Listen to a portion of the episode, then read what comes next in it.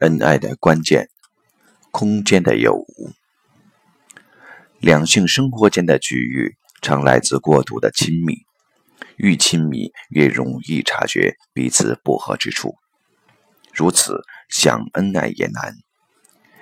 有人说，婚前要睁亮双眼，婚后则要睁一只眼闭一只眼。话虽反讽，却是不义之理。不过，这种说法到底无奈。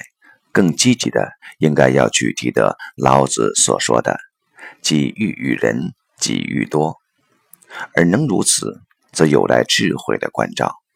因为恋爱中，人总想更为亲密，希望所有的空间都被彼此填满，所以开放性的婚姻，人人会讲，实际做来却都不是那么回事。我们常可以看到许多男人为了逃避老婆的监控，使出浑身解数。相对的，中国男人也喜用家事、孩子绊住老婆，以求得一种荒谬的安全感。在这情形下，说谎在男人世界中就有了正当性，而所谓好朋友的定义，往往也就是可以帮你在老婆面前圆谎的人。至于女人，当被家庭牵绊后，世界愈来愈小，就只好变成了三姑六婆。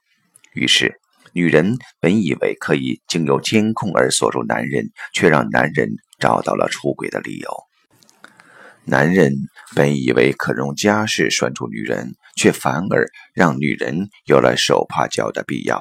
最后，两情间的小事也会变成大事。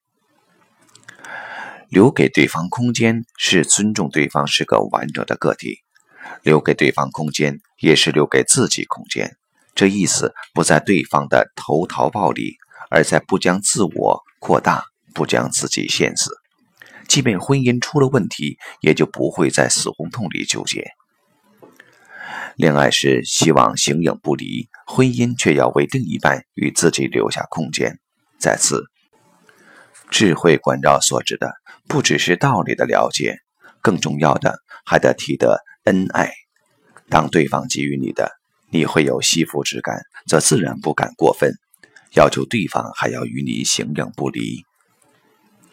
宗教上，惜福是一种重要情怀。他所说的不只是对既有的珍惜，更根底的还在因多得而感激，乃至有与何德何能以至于斯的惜福。